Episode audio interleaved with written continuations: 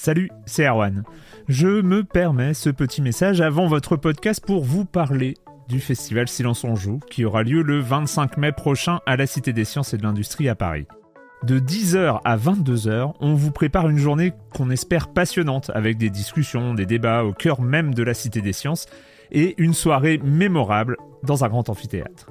La billetterie est ouverte, le lien est dans la description des derniers épisodes et vous trouverez aussi un lien vers la programmation. C'est 20 euros pour la journée et la soirée, et si vous voulez juste passer nous voir en journée, il suffit d'une entrée classique pour la cité, c'est 13 euros tarif plein avec éventuellement des réductions. C'est la première fois qu'on organise un truc pareil et on espère vraiment que vous répondrez présente et présent. En tout cas, nous, on a très envie de vous croiser de rencontrer celles et ceux qui nous écoutent chaque semaine. Rendez-vous donc le 25 mai et je vous laisse avec votre épisode de Silence en joue ou de la bande-annonce ou de Gâchette gauche ou de Dans la boucle. Enfin bref, bonne écoute. Jewelry isn't a gift you give just once. It's a way to remind your loved one of a beautiful moment every time they see it. Blue Nile can help you find the gift that says how you feel and says it beautifully with expert guidance and a wide assortment of jewelry of the highest quality at the best price. Go to BlueNile.com and experience the convenience of shopping Blue Nile, the original online jeweler since 1999. That's BlueNile.com to find the perfect jewelry gift for any occasion. BlueNile.com. Silence en joueur, Juan Cario, bonjour.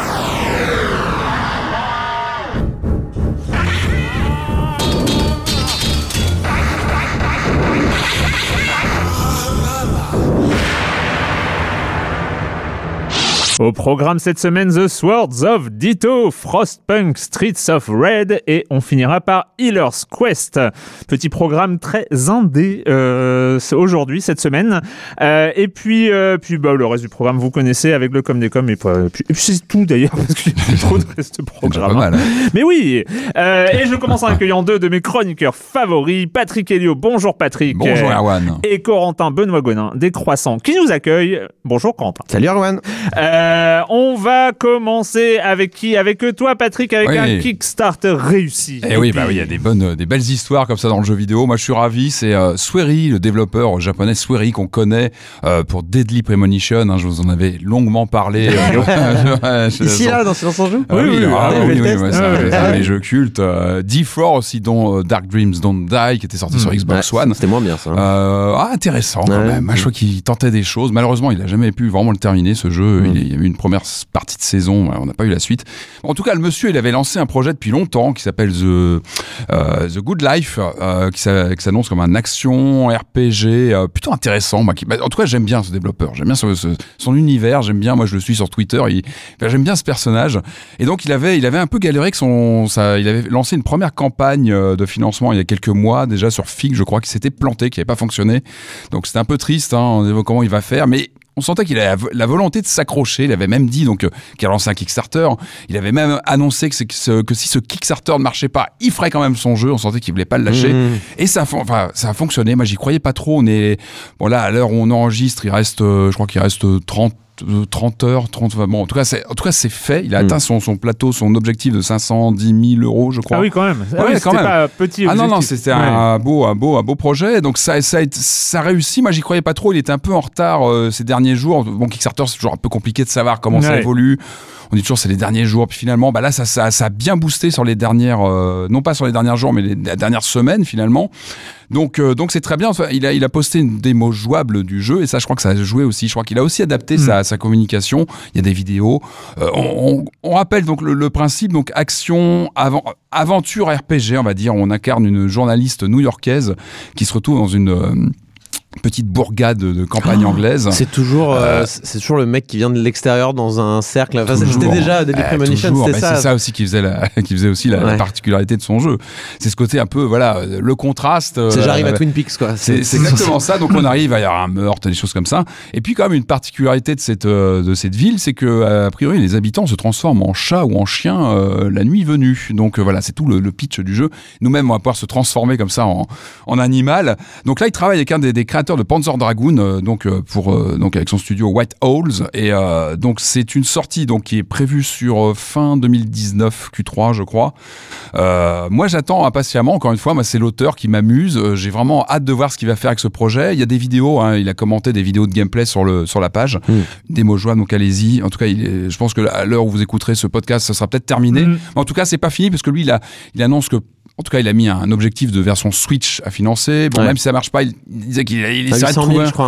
hein, ça je sais plus à combien, c'est une bonne question. Mais en tout cas, bon, il disait qu'il essaierait de trouver un moyen de le sortir sur Switch. que, Ouais. bah, évidemment, ça Ah fait bah, rêver euh, sur ce genre en de, vendre de jeu. quelques-uns, ouais. Voilà, j'enchaîne très vite parce que j'avais pas mal de, de news. Euh, la sortie de la manette Duke, la réédition de la Duke. Est-ce que vous savez ce que c'est la Nope. Duke? Là, Nope, je savais pas nope. avant que tu me ah bah, bah oui, on en a parlé un petit peu avant, j'ai un peu spoilé euh, entre nous. Ah, c'est la, la, la, la, la- la mythique manette, alors mythique pas forcément dans tous les bons sens du terme. hein. Ah oui, oui. C'était la manette originale de la Xbox première euh, du nom de Ouais. 2001. Vous vous rappelez de cette énorme manette que Bill Gates avait montré comme ça Ah, mais oui C'était une énorme manette. Et euh, là, donc, il y a l'accessoiriste Hyperkin qui l'a réédite, en fait, avec, euh, c'est donc c'est Seamus Blackley, Blackley, qui est un des créateurs de la Xbox originale, qui a bossé avec eux pour redesigner une manette qui reprend vraiment un facsimilé de, de l'accessoire original.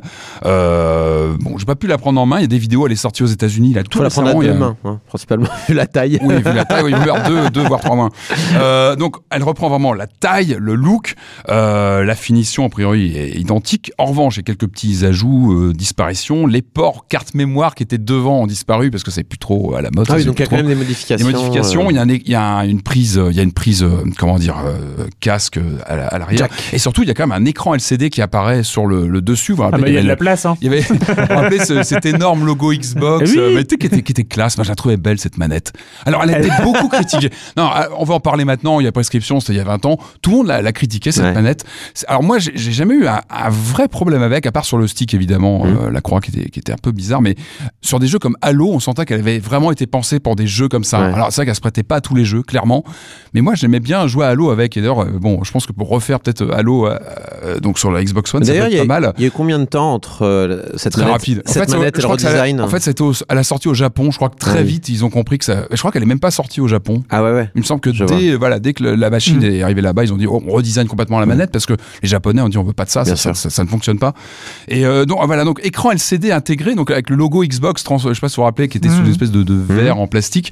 Là, maintenant, il y a une petite animation. A priori, j'ai vu ça sur des vidéos. Quand on appuie dessus, il y a le logo du boot Xbox. Je sais pas si vous vous rappelez de ce, boot Ouais. grandiloquent, etc. Ah non, ça Et c'est a la priori, 360. c'était une feature qui était prévue à la base sur la Ah première ouais. Xbox, qui n'avait pas été faite pour- évidemment pour des questions de coût. Il faut rappeler que la, la machine était quand même sortie très chère à son lancement. C'est un peu la version finale, enfin, la version un peu rêvée. ça. Et puis quand même pour aller jusqu'au bout du, du, du respect original, c'est quand même une manette filaire euh, avec une prise. Elle, elle est pas, elle est pas sans fil. Ouais. Elle est sortie 70 dollars aux États-Unis. A priori, ça va. être- elle est pas encore prévue pour l'Europe, mais bon, ça peut être Bon, c'est plus, intéressant. pour, c'est plus pour le marché américain. bon, moi j'ai encore l'original, j'ai encore l'original avec Ouais. ma Xbox de l'époque, Oh, ça donc ça peut, ça peut. C'est ouais. étonnant. Ah, hein. je les ai- Ah, j'ai- c'est j'ai- j'ai- j'ai gardé, j'ai Toi, gardé. tu gardes des trucs, Patrick. Oui, oui, oui, Ah je confirme. Allez, dernière petite news, je vais très très vite. Donc, c'est la confirmation de Shadow of the Tomb Raider, le prochain, qui est donc confirmé pour le 14 septembre, PC, Xbox, PS4.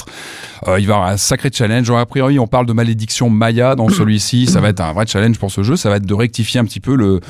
De, de se réaligner avec le, le carton euh, et ce qu'on nous on avait beaucoup aimé sur le reboot de 2013 qui Ouais. était le, le- pour moi vraiment un grand jeu on en parle souvent parce que c'est un jeu qui m'a marqué que je refais régulièrement à côté, le Rise, qui était sorti quelques années après, était très tiède au final. C'est vrai qu'on n'en garde pas énormément Bah, pour un, aujourd'hui. C'est C'est la même Il chose. n'avait quoi. pas Bah, apporté c'était- grand chose. C'était c'était la même chose, euh, mais, Sans, voilà, sans. mais, mais il ne ressortait que l'aspect ultra bourrin en Ouais, fait. il euh, avait pas. avec cas, il euh, avait- tu, tu il- butais euh, la, la moitié de la population euh, et, tibétaine. et au final, euh, j'avoue que j'en garde, autant je, je- je garde beaucoup de choses du premier, je garde beaucoup moins de choses du Rise. Donc là, le but, ça va être de, a priori, ça va fermer ce cycle ouvert en 2013. Le but de ce volume, ça va être de justement de, de renouer, je pense, avec le côté coup de poing de, de l'original de 2013. Bonne voilà. chance. Donc on va, on va suivre ça après. Bonne évidemment. chance, Euh, Corentin. Bonne chance. Euh, du bien, côté de Nintendo. Oui, alors euh, bon, c'est tombé le même jour de l'enregistrement de La semaine de dernière. semaine dernière, donc c'est ça a peut-être un petit peu, ça a eu le temps de retomber un petit peu les news, mais bon, on va en parler quand même. Le les très très bons chiffres de Nintendo qui sont donc tombés sur l'année fiscale, puisque l'année fiscale chez Nintendo, comme chez beaucoup de boîtes de jeux vidéo d'ailleurs, s'arrête fin mars, Mhm. et donc largement dans le vert, mais on s'y attendait étant Ça donné confirme. le succès de la Switch. Euh, donc entre mars 2017 et fin mars 2018, euh, chiffre d'affaires de 7,9 milliards d'euros contre 3,6 l'année qui précédait. Donc euh, euh, la Switch n'avait pas du tout eu le temps encore de s'installer puisqu'elle Ouais. était sortie début, début mars. mars, Il y avait eu un mois hein. de Switch, un mois de Switch Ouais, euh, sur Puis il y avait beaucoup de ruptures au début. Enfin, c'est Ouais, c'est ouais, pas ouais. forcément très parlant. Et ça donne un bénéfice net de 1 milliard d'euros, hein, donc contre 766 millions euh, l'année précédente. Donc on peut dire qu'il y a une belle augmentée. Euh, on a, et euh, en termes de, de, de bénéfices nets, on n'a pas vu ça depuis euh, la période Wii, hein, très clairement. Ouais. Donc euh, Nintendo Ouais. retrouve des, euh, des niveaux de couleurs. bénéfices euh, assez dingues. Voilà. euh, Genre en fait ils ont à peine eu le temps d'entamer un tout petit peu leur trésor de guerre. C'est Et, ça. euh, Et, Ouais, hop, ils ça se renfle. le- et, en- et encore, je crois pas qu'ils aient perdu d'argent euh, pendant la période non. Wii U. Non, euh, Bah non, parce qu'il y, avait toujours la 3DS C'est derrière. ça, enfin, c'est. euh, Ah. C'est ça. Et puis même sur Wii U, les jeux se vendaient quand même. Il y avait des millions de sellers sur Wii U malgré Ouais. tout, quoi. Euh, ça nous donne donc euh, 17,79 millions de Switch. euh, et ça, bah, c'est le même rythme Ah, que la bon, PS4 euh, et la Wii, hein, si on regarde les courbes. Et hop. Donc ça sent très bon, hein, toute cette histoire. Euh, et donc pour l'année prochaine, ils misent, hein, au lieu d'avoir un milliard, c'est un milliard deux. Attention, hein, ils veulent, ils veulent plus Ouais, d'argent. ils veulent, ils veulent soutenir la tendance. Voilà. Et, puis, Et euh, ils veulent ouais. vendre 20 millions de Switch en plus. plus qui- que l'année passée, du coup. Voilà. Et d'ailleurs, en un an, hein, on a largement dépassé les 14 millions de Wii U, hein, très très largement en un an, sur toute la durée de vie de la Wii U. Ça, c'est fait. Niveau, Voilà. jeu, niveau jeu, ça se porte aussi bien. Il y a 63 millions de jeux qui ont été vendus sur Switch, euh, avec Mario Odyssey en tête, avec 10 millions de ventes de Mario Odyssey. C'est physique ou non, Ils c'est fait. Mario. Odyssey a fait plus que Zelda. Ouais, absolument. Bah, c'est pas étonnant, Zelda n'est pas une licence qui vend tant que Ah ça. non. hein. Ouais, ça ouais, n'a non, jamais mais été. euh, euh, en, en, ter- en termes d'importance, je me disais que Ouais. peut-être que Zelda, euh, il y, a- il y a eu quand même une sorte de bouche à oreille phénoménale Mais sur on Zelda. va, on va y venir sur Zelda. Je passe d'abord rapidement sur Mario Kart 8 Deluxe, qui est le deuxième de ce classement et qui a euh, Logique. dépassé, euh, qui a déjà dépassé d'ailleurs la version Wii U. Ouais. Euh, ils ont vendu euh, 9,22 millions de versions euh, Switch, alors qu'ils en avaient vendu 8,42 sur Wii U. C'était bien vendu quand même sur Wii U. Ah non, mais c'est pour ça que je dis, euh, ouais, il même était si la Wii U, ouais, là, en fait, euh, Nintendo a pas gagné beaucoup d'argent, mais Ouais. je, Ouais, je suis pas sûr pas non perdu plus beaucoup. ridicule. hein. Et euh, Zelda, donc troisième, euh, qui est en comptant la version Wii U, euh, qui donc le jeu était sorti sur les deux c'est consoles, euh, est à plus de 10 millions de ventes, et ce qui en fait, euh, qui a dépassé donc Twilight Princess, qui était le Zelda le Mhm. plus vendu, donc maintenant euh, Là, Breath il- of the là, Wild c'est- est le c'est- Zelda C'est le c'est plus vendu. physique et des maths ou c'est tout cumulé ou c'est Je pense que c'est tout cumulé maintenant. Il n'y a, plus- il y a plus vraiment de sens à, ne pas donner le cumulé.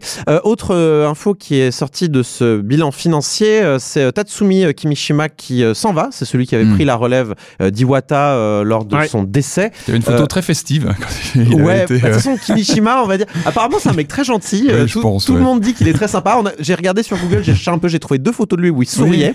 Euh, Il y en a une où il portait un toast, c'était incroyable. Je l'ai vu s'ouvrir, j'ai cru qu'il était malade. Euh, mais bref, euh, ça devait être un président de transition oui, de toute façon. Important. hein. Il devait rester un an euh, pour euh, faire Bien en sorte sûr. quelque chose et finalement sous son règne entre guillemets, enfin sous son sous sa direction, euh, les choses se sont bien passées hein, Comme avec un à un moment important. très ouais. bon lancement de la Switch, même si Iwata à mon avis a dû être très très impliqué euh, dans la mise en place de la Switch. Il est remplacé par euh, Shuntaro Furukawa qui est un illustre inconnu de 46 ans. Euh, il est chez Nintendo depuis 94 et il était euh, directeur marketing depuis 2016. Euh, ce qui est intéressant, c'est qu'il était aussi, euh, il faisait partie du euh, conseil exécutif de, de la Pokémon Company. Ah, Donc il, est, ouais. il est un peu Alors, les mains moi, la, partout, la- la- euh. la grande question, c'est est-ce que c'est un maker? Est-ce que c'est à l'origine? Est-ce qu'il Ah, est rentré en tant Est-ce qu'il a du en tant je, que je ne pense pas. Il me Ouais. j'ai pas- parce que, parce cherché. que historiquement quand même, euh, enfin historiquement, euh, c'est pas. euh, mais- Kimishima, il a pas créé, je crois pas hein, non. Non. plus. euh, donc, Ah, c'est euh, Iwata, Iwata, il Iwata- incarnait vraiment. Iwata, euh, C'était ouais, je suis même pas sûr du- que Yamauchi. Je crois qu'Iwata était une exception dans le lot. Ouais, hein. clairement. Ouais, peut-être. Il a apporté. Ya- euh, c'était plutôt un entrepreneur, il me semble. hein. Oui, bah oui, Mm, mm, complètement. Mais oui, Iwata, c'est quand même une, ouais, un personnage unique, je pense, dans, même dans l'histoire. Et en- oui. Oui, pardon. non, non. Non, je voulais dire oui. euh, du coup, euh, ce jeune PDG, euh, voilà, a pour l'instant un tapis assez euh, rouge vient de devant Pokémon. lui. Non, c'est intéressant, euh, il vient de Pokémon. Il est Il passé vient par notamment Pokémon. de Pokémon Nintendo aussi. Mais de toute façon, Pokémon Ouais. Company, c'est un, c'est un, trois grosses compagnies Mhm. qui gèrent ça, dont Nintendo. Et donc oui, là, il a, il a, il a une, il a les Champs Élysées devant lui pour euh, pour faire passer Nintendo une très bonne phase avec la Switch qui se vend de toute manière très bien. Et oui, euh, donc un tout petit mot sur Total Biscuit, qui est donc euh, ce YouTuber très controversé, euh, YouTuber critique, streamer, commentateur de Starcraft aussi euh, beaucoup, euh, qui est donc euh, qui, qui a dit qu'il se, qui, qui arrêtait de faire des critiques maintenant et pour une raison simple, c'est qu'il est en train de, tout simplement de perdre son combat contre son cancer du côlon qu'on sait qu'il a depuis un moment. Voilà, donc je rappelle, hein, John Bain, il est anglais, il a 33 ans, 2 millions d'abonnés sur sa chaîne YouTube, donc conséquent quand même. Il, Mm. Disons qu'il fait partie des gros poids lourds du JV sur YouTube, comme des vidéos Game Donkey ou des sur la scène anglaise de, de- anglophone plutôt de, de YouTube. Euh, donc comme on l'a, comme comme je l'ai dit, il a une position extrêmement controversée, notamment pendant le Gamergate où il était plutôt du côté euh, des Gamergaters. Donc, euh, il est extrêmement critique des journalistes, mais aussi de ceux qui, euh, qui critiquaient le mouvement des Gamergaters. Alors que, bon, le Gamergate, c'était quand même un truc ultra Une- critiquable, c'est le moins qu'on puisse Une dire. saloperie. Une saloperie. Bon, il ne reste pas moins que C'est ces une critiques. figure, quoi. C'est une figure. Il n'en reste pas moins que ces critiques étaient toujours assez pertinentes quand c'était pas sur les journalistes, mais quand c'était sur les jeux, moi j'aimais bien avoir son avis, même si Mm. j'étais pas toujours d'accord avec lui. Il était notamment très attaché à vérifier que les portages PC ou que les versions PC des jeux étaient bien suivis par les éditeurs et, f- et faisaient bien, étaient bien qualitatives. Disons que d'un point de vue euh, consommateur, il était euh, vraiment très pertinent.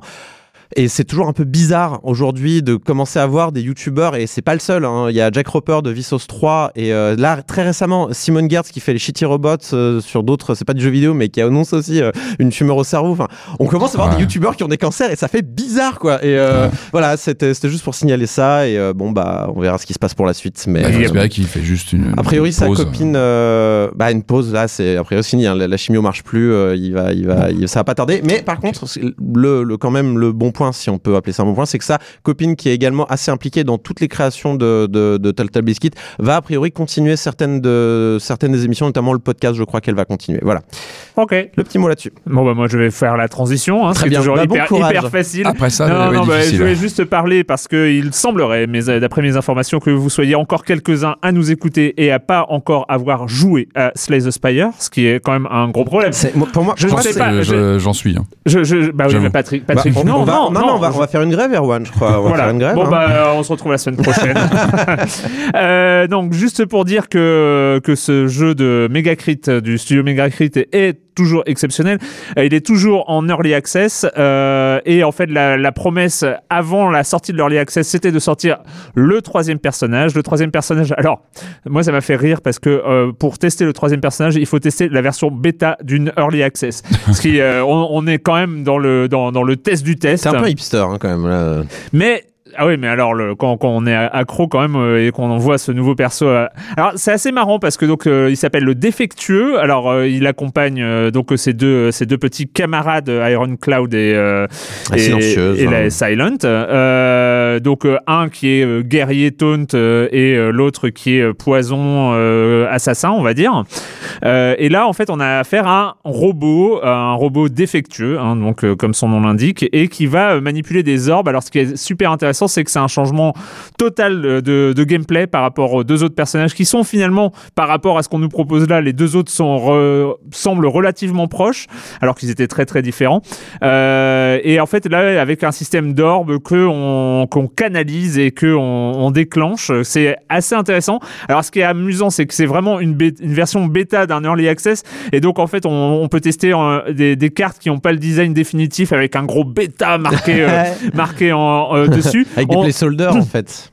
on sent complètement que l'équilibrage est à la rue, mais complet, c'est-à-dire que là on voit qu'il y a des cartes qui sont trop majeures, qui sont trop indispensables, d'autres qui ne servent à rien, euh, une, un, un personnage qui est encore trop orienté sur euh, certaines mécaniques de jeu et pas sur d'autres. Donc on et en fait c'est assez intéressant. J'avais lu une interview notamment de- d'un des deux cofondateurs, enfin d'un des deux euh, développeurs parce qu'ils sont deux hein, à Megacrit, euh, euh, qui avait parlé de toute une interview sur l'équilibrage et il avait dit euh, on, on a passé beaucoup de temps de développement à faire un truc de feedback, c'est-à-dire avoir le feedback des statistiques sur les utilisations et pour avoir pour équilibrer le jeu en, en temps réel pour pouvoir Mais le faire parce sent, que hein. ça sent. Il y a des pouvoirs, il y a des cartes qui changent. qui euh, totalement. Notamment, hein. moi, je joue la silencieuse. Il y a des cartes qui ont, enfin, genre le coup a doublé ou alors Ouais. le- le- l'effet a complètement changé. euh, Race. Exactement, exactement. Mais ça, ah, j'aimais mieux l'autre, mais bon, c'est pas grave. Mais, euh, mais en fait, c'est pour dire que c'est un jeu qui. Alors, il était déjà excellent, mais euh, il y a une mise à jour par semaine. Ils sont ultra réguliers. et, euh, et, et on voit. En fait, c'est ce troisième personnage, je voulais en parler parce que, bon, d'une part, c'est rigolo et c'est un jeu que j'aime beaucoup. Mais en fait, on, est vraiment dans. une- on est vraiment dans, dans ce que l'early access est censé être.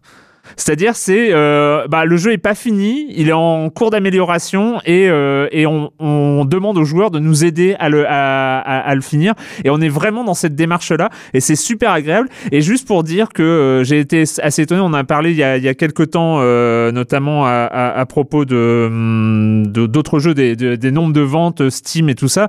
Euh, Slay the Spire a très bien marché. Et ce qui est très étonnant, c'est que c'est pas un jeu avec recettes euh, addictives entre guillemets, c'est-à-dire qu'on n'est pas obligé de revenir tous les jours pour ouvrir un coffre ou ce genre de choses. Mais il est encore très joué, notamment parce qu'il y a un mode euh, de challenge journalier qui est sorti. Alors c'est juste euh, un changement de règles et C'est euh, des daily run. voilà, c'est des daily runs, mais il n'y a pas de rien à gagner. hein. C'est juste pour euh, ils changent un tout petit peu le gameplay et les règles pour Ouais. euh, pour euh, faire un truc rigolo chaque jour. Ouais, je me rappelle, beaucoup de gens qui jouent à Spire me parlent de cette règle où chaque monstre te donne une relique et ça devient n'importe quoi. oui, voilà, Euh, mais c'est ce genre de système. Et en fait, moi, je suis euh, assez étonné parce que je l'ai fini euh, un peu pas tous les jours, mais mais mais, mais quasi. Mais je te vois y Et- jouer tous les jours, moi, quasiment. Bah oui, Dès que je mais- joue Steam, c'est Erwan joue à Slay Spire. ok, d'accord. Mais je suis en vacances cette semaine aussi. Euh, mais même quand je suis pas en vacances, c'est pas faux. Mais bon, bref. Euh, et juste pour dire que quand on arrive dans le classement final, moi j'arrive régulièrement. Alors, alors que j'arrive au bout, j'arrive dans les 11 000, 12 000, 13 millième place. Ça veut dire que pour un jeu solo comme ça, enfin, euh, il, y a- il arrive à capter et à, et à garder les joueurs. Alors, C'est assez étonnant. Moi, je suis un peu extérieur hein, à ce phénomène, comme vous aurez pu le, le comprendre. Moi, là, donc là, pour jouer à cette version, c'est une version ultérieure, c'est ça Ancienne, hein, c'est ça C'est une Non, version alors euh, là, elle est en early access. antérieure, pardon Non, c'est pas une version. C'est que quand dans Steam, tu peux activer une euh, fonction bêta. D'accord, ouais. Et donc en fait, tu, tu euh, en fait, t'es, T'as tu- à, t'as des- accès à une sûr. version de travail de ça va être early intéressant. access. Moi, je je veux dire, les mecs dans 20 ans qui vont étudier l'histoire des jeux vidéo, qui vont s- justement se pencher sur un titre comme ça, ça va être intéressant aussi de se, justement, de réfléchir à ce qu'était une version bêta de ce jeu à, à Ouais. tel moment, comment il a évolué au bout de 6 mois, 1 an. Ah, euh, mais c'est, c'est, c'est intéressant parce que je, je trouve, je trouve ce jeu est un cas d'école de, de travail, de mm, travail en commun entre la communauté Bah, et de les, bonne les early access, en fait. Ouais, de très bonne early access. Bref, je, je vous en reparlerai sans doute un jour hein, quand il sortira d'early access. Ça fera une bonne, une bonne raison.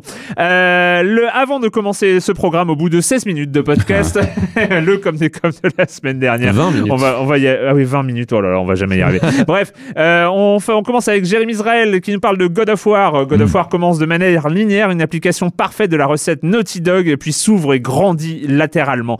Je ne trouve pas que le jeu soit facile en soi, mais il est en effet le contraire d'un Dark Souls.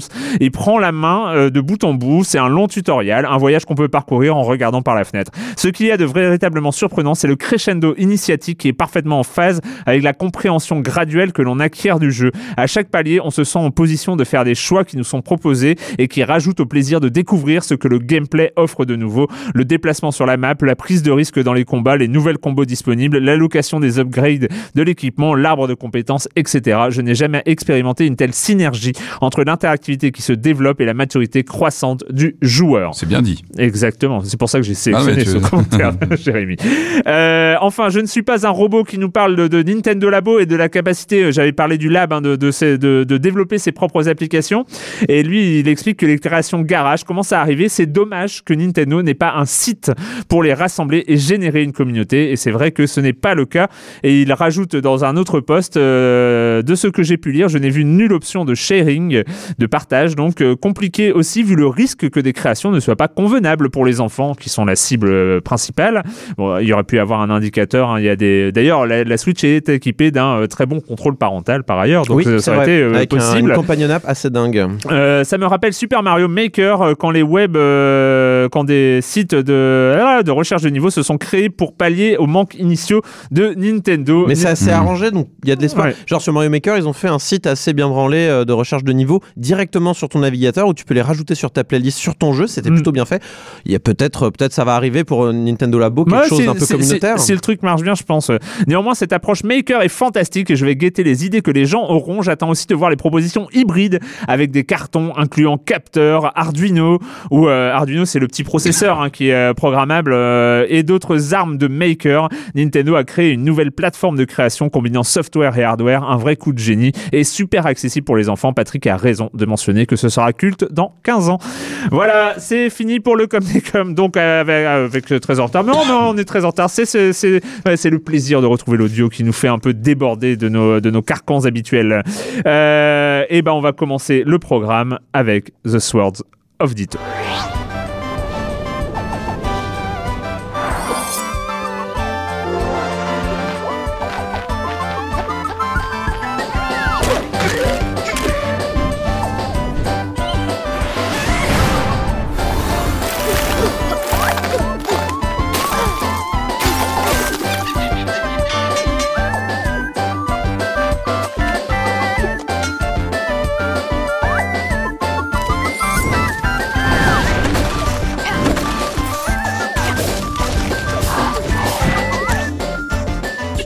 The Swords of Ditto, édité par Devolver, euh, qui est euh, donc on le sait hein, maintenant autant un éditeur qu'une marque de fabrique qu'un label, hein, euh, voilà. Euh, The Swords of Ditto, qui euh, n'est alors euh, du studio One Bit Beyond de Jonathan Biddle à la tête. Alors je sais pas s'il est tout seul ou pas à, la- à la non, réal, non. mais euh, Ah, la réal, je sais pas, mais il est pas tout seul, ça c'est sûr. Bon, en tout cas, il a beaucoup de rôles dans, dans, dans, dans ce studio. Et donc voilà, The Swords of Ditto, on, comme, comme aucun jeu auparavant, on se réveille sur la plage, on ne se souvient de rien. Et il y a que une, bestiole.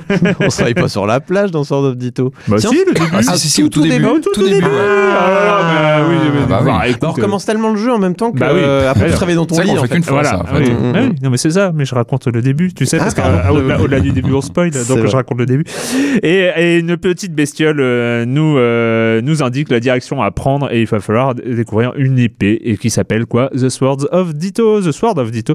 Donc tu vas nous en parler, Corentin. Oui, donc Sword of Ditto, euh, bah, décidément, hein, on en aura parlé de, de, de jeux euh, vus du dessus à la Zelda 2D euh, limité dans le temps. Euh, décidément, voilà, entre Minute et ça, on est servi en ce moment. Yep. Donc voilà, on est dans un jeu qui, qui à première vue, enfin, je sais pas si vous avez fait, mais je pense que ça le fera à tout le monde, où on se dit. Oh, c'est beau. Eh, mais c'est Qu'est-ce Ah bah que oui. non, non, mais non, mais on, alors on va, on va, on va juste faire une pause là-dessus parce qu'on n'en reviendra peut-être pas, mais Ouais, parce qu'après, ça C'est- va être moins bien. en termes, en termes, euh, en termes design cartoon ultra moderne. Ouais. Mm. Non, mais parce que c'est pas du, c'est pas du vieux C'est pas cartoon, du pixel art. hein. c'est pas du c'est pixel pas- art, c'est pas du si, c'est pixel art, hein. c'est d'une beauté incroyable. Ça m'a rappelé quelques dessins animés dont je n'ai pas pu Alors, les- pour vous donner un- localiser les, les références euh, exactes. Les mais grosses références, c'est certainement Adventure Time, donc tout Oui. ce qui est Cartoon Mhm. Network, euh, nouvelle génération, on va exactement. dire. Voilà, ouais, c'est c'est ça. Et euh, oui, ça marche, mais c'est c'est fou comme C'est ça marche. quoi. coloré, c'est euh, Ouais. super bien Il y a animé. c'est, animations euh, dans tous les sens. tout, Mm, mm, mm. fonctionne. Il y a une c'est- espèce de volumétrie dessinée qui est très bien faite. euh, Et les musiques. Les, et les musiques. De toute façon, la direction ah, les musiques artistique, c'est ce qu'il y a de plus réussi dans Swords of Ditto. les Ah, personnages c'est Vous voulez savoir Moi, j'en ferais bien un fond d'écran de Sword of Ditto. Alors, je crois que je crois, je crois que ma copine qui adore Swords of Ditto, euh, parce qu'on y joue ensemble, on peut y jouer en coop, euh, a déjà fait des fonds, a déjà fait des captures d'écran pour s'en faire des fonds, des fonds d'écran de téléphone portable. Ça marche bien. Ça. Et moi, c'est la Mais musique. ouais. Moi, j'ai laissé Non, des fois la bécane tourner pour la musique. non, en fait, je cherchais pas un fond d'écran, un économiseur d'écran Ah, animé. un Tu sais, tu sais, le genre de truc qui se lance et puis t'as le monde qui, euh, qui qui vit, euh, qui vit euh, sur ton écran. Voilà. Donc voilà, bon, euh, s'il y a bien une chose qui est réussie dans Swords of Ditto, c'est la DA. hein. elle est Mm. vraiment magnifique, que ça soit, donc, comme on l'a dit, dans les graphismes, dans la musique, tu l'as dit, Patrick. Ouais, donc, c'est des petites musiques toutes mignonnes. Et encore une fois, on Ouais, est à fond dans du Cartoon Network euh, euh, en ce moment là. C'est ce qu'ils font en ce moment, tu vois. Genre euh, Scooby-Doo et tout ça. Enfin, peut-être bah, pas quand genre même, euh, tout ce qui est Steven Universe, euh, Adventure Time, voilà. Même au niveau de la musique, ça y ressemble énormément. Mm. Donc c'est à base de, ah, les couleurs, tout ça. de petits instruments, un peu comme si on avait fait un. Voilà, c'est on- minimaliste, mais, c'est mais, mais minimaliste, c'est en enfantin, Enfin, mais c'est cherché, c'est travaillé. On a des petits, euh, c'est un mélange entre musique rétro et vrais instruments. Notamment, il y a une grosse part qui est laissée au kazoo, parce que notamment le, le kazoo est le moyen de transport de ce jeu, c'est-à-dire qu'on souffle dans son kazoo, il y a un bus Mhm. magique qui arrive pour vous récupérer, vous emmener un peu partout sur l'île. Et donc, euh, on, ré- donc on, on arrive donc dans cet univers très coloré et on vous dit, hep hep hep, viens, on va te, euh, on va te montrer parce qu'il y a une épée à récupérer, il y a une sorcière à tuer. Bon, et ben c'est parti. On prend l'épée euh, et on se retrouve donc dans un euh, Zelda-like 2D euh, vu du dessus. On peut couper des herbes, trouver des pièces dedans. Euh, Il y, y a des gens, des magasins. Euh, on, on trouve une, on trouve une tour dans laquelle il y a la sorcière. On monte en haut de la tour et je pense qu'on peut spoiler ça parce que sinon meurt. euh, on meurt immédiatement. donc la, la, la sorcière en fait c'est inévitable dans une cinématique vous transperce d'un pilier d'épines. Je c'est- J'ai trouvé ça très brutal. Je crois que c'est- c'est pas- il n'y a pas déjà une discussion un peu méta avec. euh, non, c'est pas ce moment-là où on commence à C'est dire plus- ah, pourquoi tu l'as amené c'est là plus machin. tard C'est après. après. C'est Je genre, ah, non, là. non, ouais. tu, tu fais pas comme la première fois. hein. D'accord, je crois que c'était tout de suite. Non, c'est plus tard. Ok. Et euh, donc on se réveille, on n'incarne plus le même personnage, euh, mais c'est 100 ans plus tard, donc euh, la sorcière a eu le temps de régner pendant une centaine d'années euh, sur l'île. Euh, l'île qui a d'ailleurs tout à fait changé, hein, puisque 100 ans sont déroulés, donc euh, la disposition des bâtiments, la disposition euh, des lieux ont, ont changé. Euh, et, euh, et donc on retourne euh, pour... euh, Enfin, on doit tuer cette sorcière qui Mm. a vécu pendant 100 ans sur l'île, laissant le village dans un état de décrépitude absolument visible. Et donc, pour ce faire, il faut, 20 enfin, il faut arriver au bout de quatre donjons, en fait, à chaque fois. Alors, donc, c'est deux successions de deux donjons. D'abord, un donjon pour récupérer un objet, puis le donjon dans lequel on va utiliser l'objet pour casser alors, ce qu'on appelle une encre. En fait, ça va permettre permettre de euh, D'affaiblir. le boss final qui est la Hmm. sorcière. Puis on recommence un deuxième donjon avec un objet, puis un deuxième donjon avec une autre encre. Avec le, il faudra l'objet du, troisième donjon pour euh, le réussir.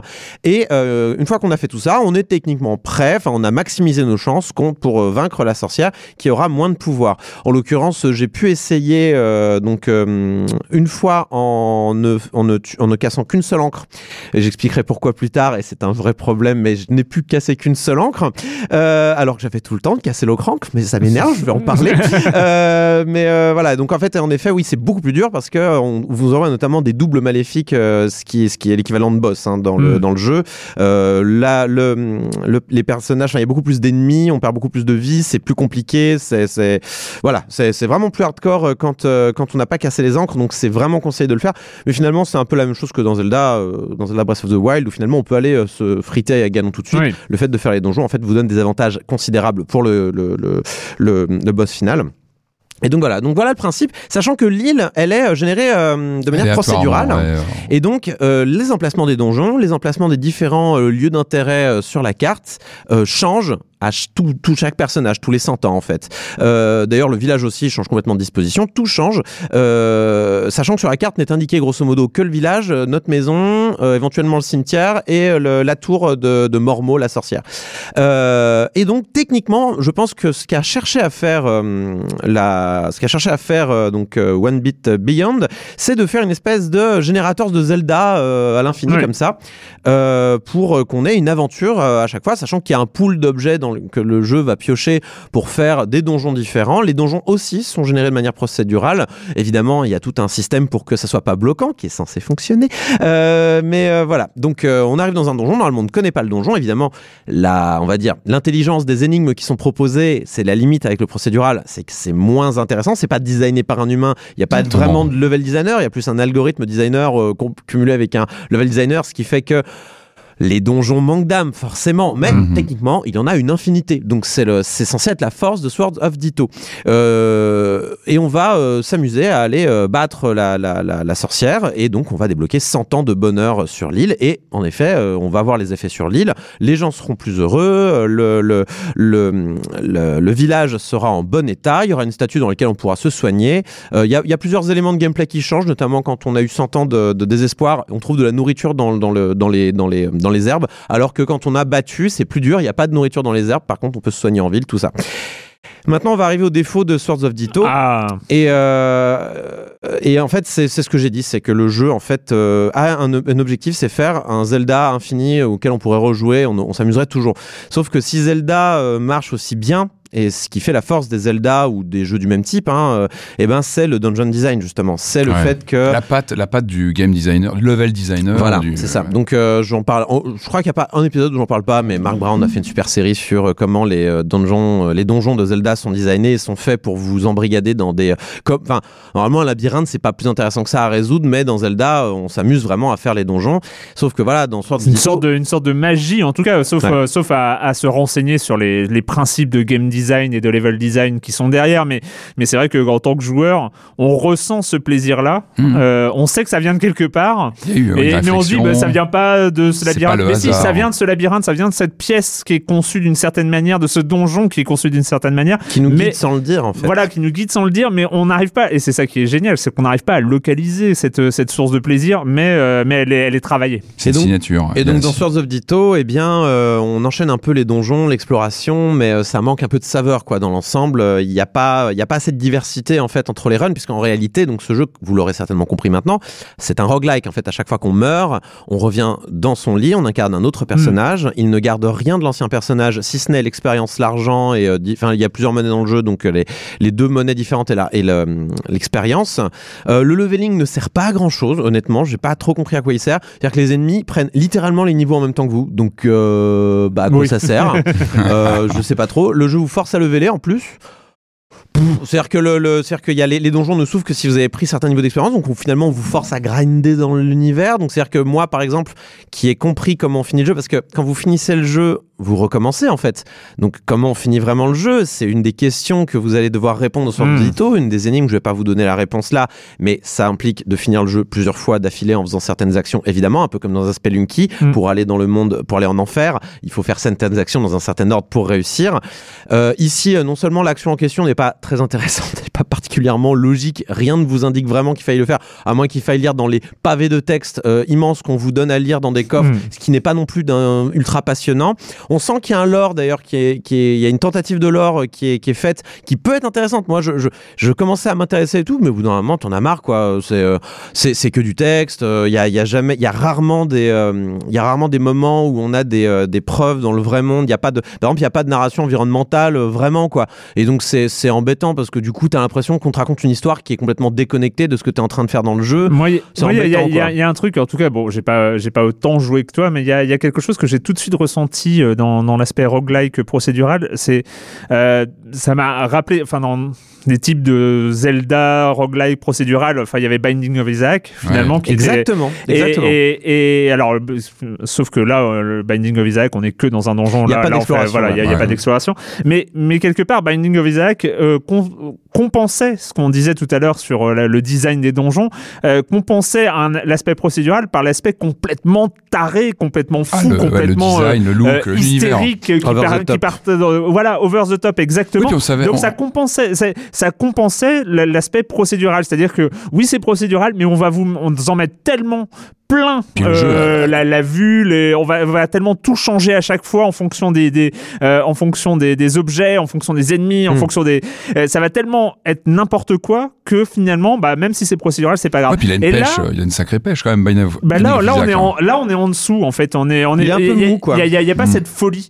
Et finalement, euh, donc, l'aspect procédural n'est compensé par rien. Et c'est ça, le- pour moi, qui a été un peu.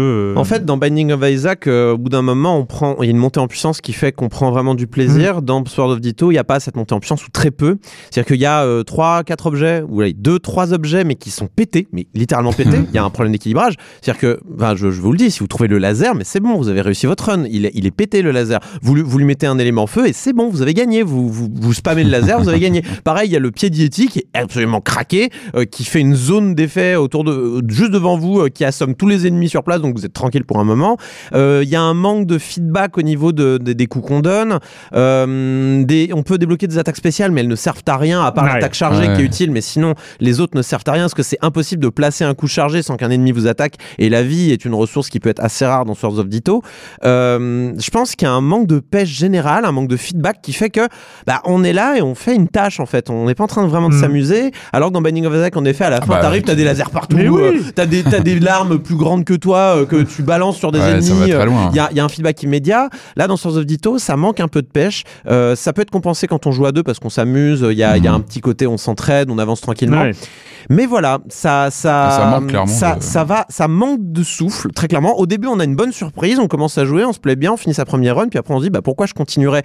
Et euh, le, le, le, le- l'aspect roguelike, justement, le but, c'est qu'on recommence, on recommence, on recommence pour qu'on on développe, on développe quelque chose pour arriver éventuellement à une fin cachée ou un truc Ouais. du style. Et ça, le jeu vous y invite. Dans Sword of Ditto, il y a une fin cachée, en effet, mais il n'y a rien au niveau de la structure du game design, du dungeon design qui vous incite à continuer parce que tout ça est un peu trop plat et c'est dommage et du coup bah on est un peu euh, on est un peu ennuyé et, et je- ce qui est embêtant en plus avec ce jeu c'est qu'on voit exactement ce qu'ils ont voulu faire et en effet dans alors tu sors Binding of Isaac comme exemple à tout à fait juste titre Binding of Isaac a complètement délaissé le dungeon design c'est que des salles carrées Mm. euh, euh, voilà généralement aléatoirement Des voilà, ennemis, il y a quelques blocs, mais. Voilà. euh, Alors que là, il y a une recherche, même dans les salles. Les salles, c'est pas que des salles carrées. Il y a Mhm. des salles qui sont, Ouais, c'est des salles un peu plus complexes, Ouais. avec des énigmes à résoudre, des énigmes qui ouvrent des portes. Il y a des clés à récupérer, des clés du boss, euh, des objets à utiliser sur certains trucs, euh, des, euh, des, des énigmes à résoudre dans des salles. Il y a, voilà. Et, euh, et là, c'est- de là d'où est censé venir en fait le- le- le- l'intérêt de Swords of Ditto. Mais, mais même là, il n'y arrive pas vraiment. Mm. C'est-à-dire que peut-être qu'on n'est pas encore avancé ou peut-être qu'il aurait fallu une équipe un peu plus euh, conséquente pour réussir cette, euh, cette prouesse algorithmique finalement. Mais là, on n'y est pas encore. On s'ennuie un peu dans ces donjons-là. Et pire, on peut rester coincé. C'était mon cas. on a bien senti. Hein. Il y a certains. On a bien senti. Il y a comme une frustration hein, sur cette deuxième encre. euh, Exactement. Euh, donc là, euh, la, la- la- la dernière partie que j'ai fait est réussie pour le coup parce que j'ai dû me stuffer comme un malade pour réussir parce que du coup il y a une encre que j'ai pas pu casser. Mais je suis arrivé dans une salle, deuxième salle du donjon, c'est-à-dire qu'il y a la première salle qui est toujours une salle d'introduction. euh, ouais, voilà.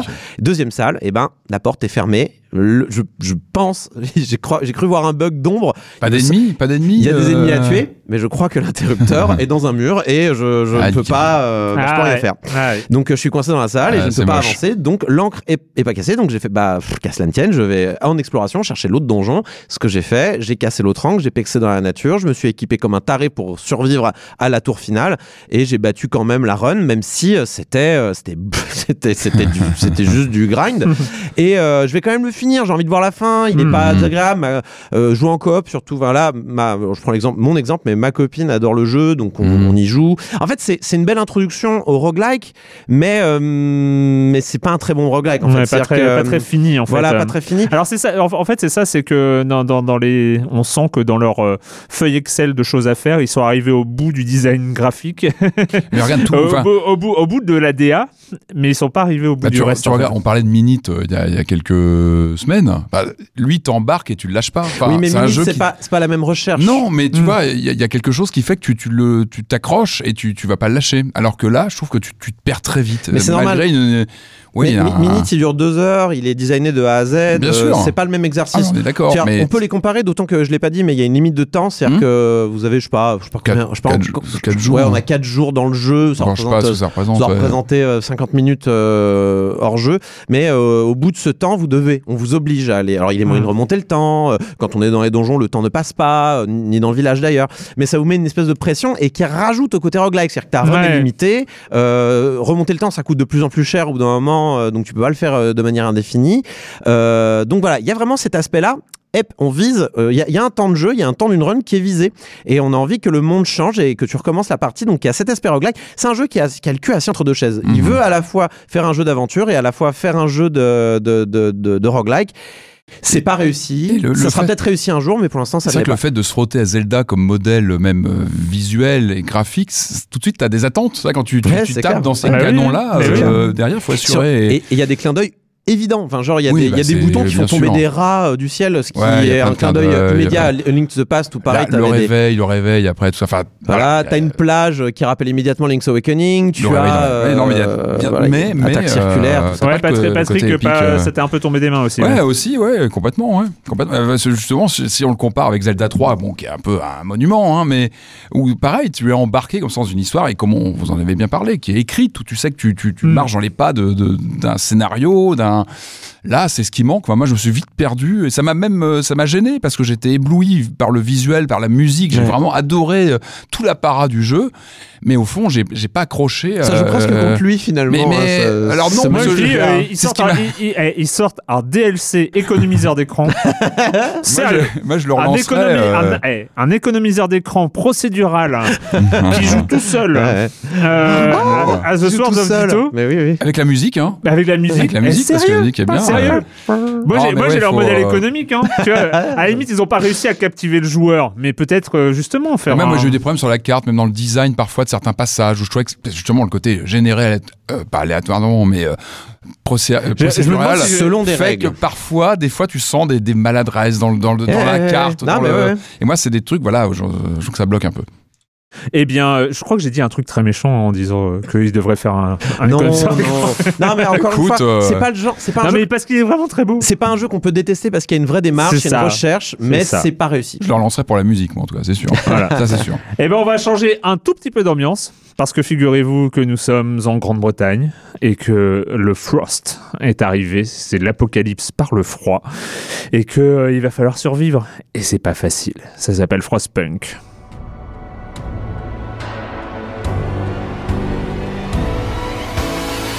We bid farewell to plenty. And for those who remained, came the time to adapt. We decided to leave our homes and head north. We roamed for weeks, maybe months, leaving behind all the things we once believed